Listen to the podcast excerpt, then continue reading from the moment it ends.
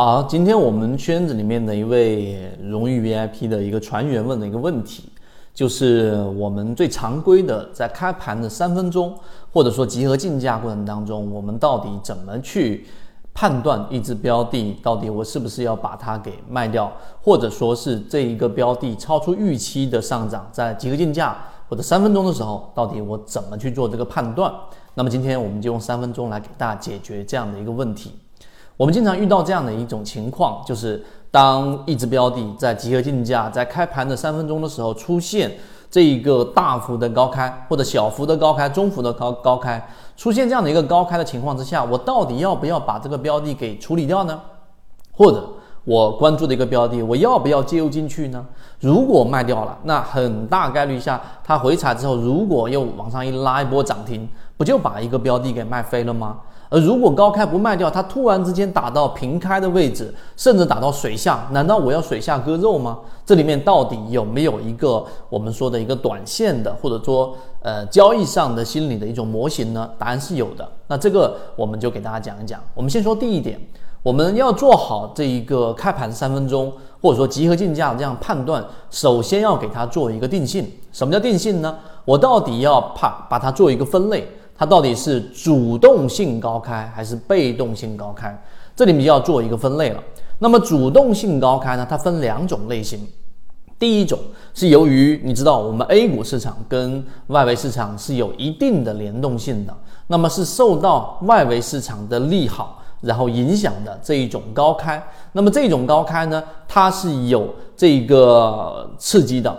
那么第二个角度呢，就是我们所说的，因为情绪影响嘛，大部分的标的高开之后，第二种情况是因为你的这种主动性高开是有这样的一个我们说的题材支持的。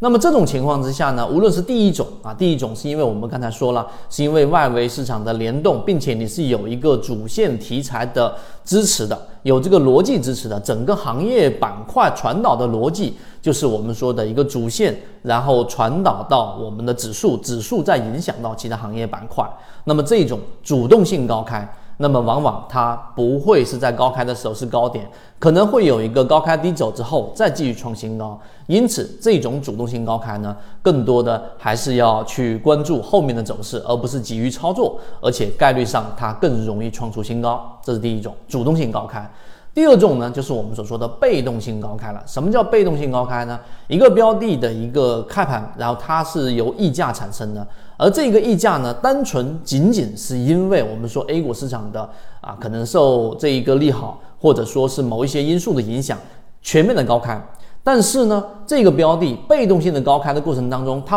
并没有刚才我们说的主线题材的影响。它并没有一个主线题材的支撑，因此这个高开就叫做被动型高开。被动型高开的特点呢，它会有一个还债的过程。什么叫还债？就是它这一波高开可能三个点或者五个点。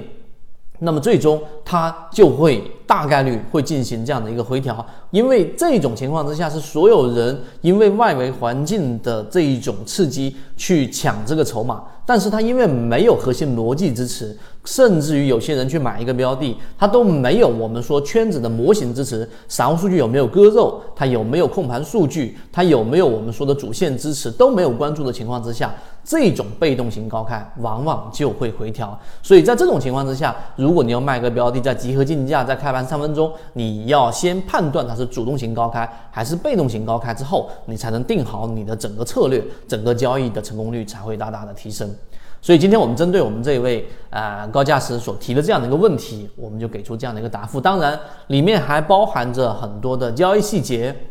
以及我们的自选鱼池当中，到底怎么样去利用开盘的这三分钟和集合竞价来判断它的强与弱呢？那我们在我们的进化岛会整理出来一个文字版，那大家可以先听这个视频，如果有所启发，想要去完善这个模块和这一小块的能力，可以找到管理员老师。好，今天我就讲这么多，和你一起终身进化。交易过程当中没有亏钱的股票，只有亏钱的操作。只有建立完整的交易系统，才能在股市里面真正的去做到盈利。可以直接在缠论专辑的简介找到我。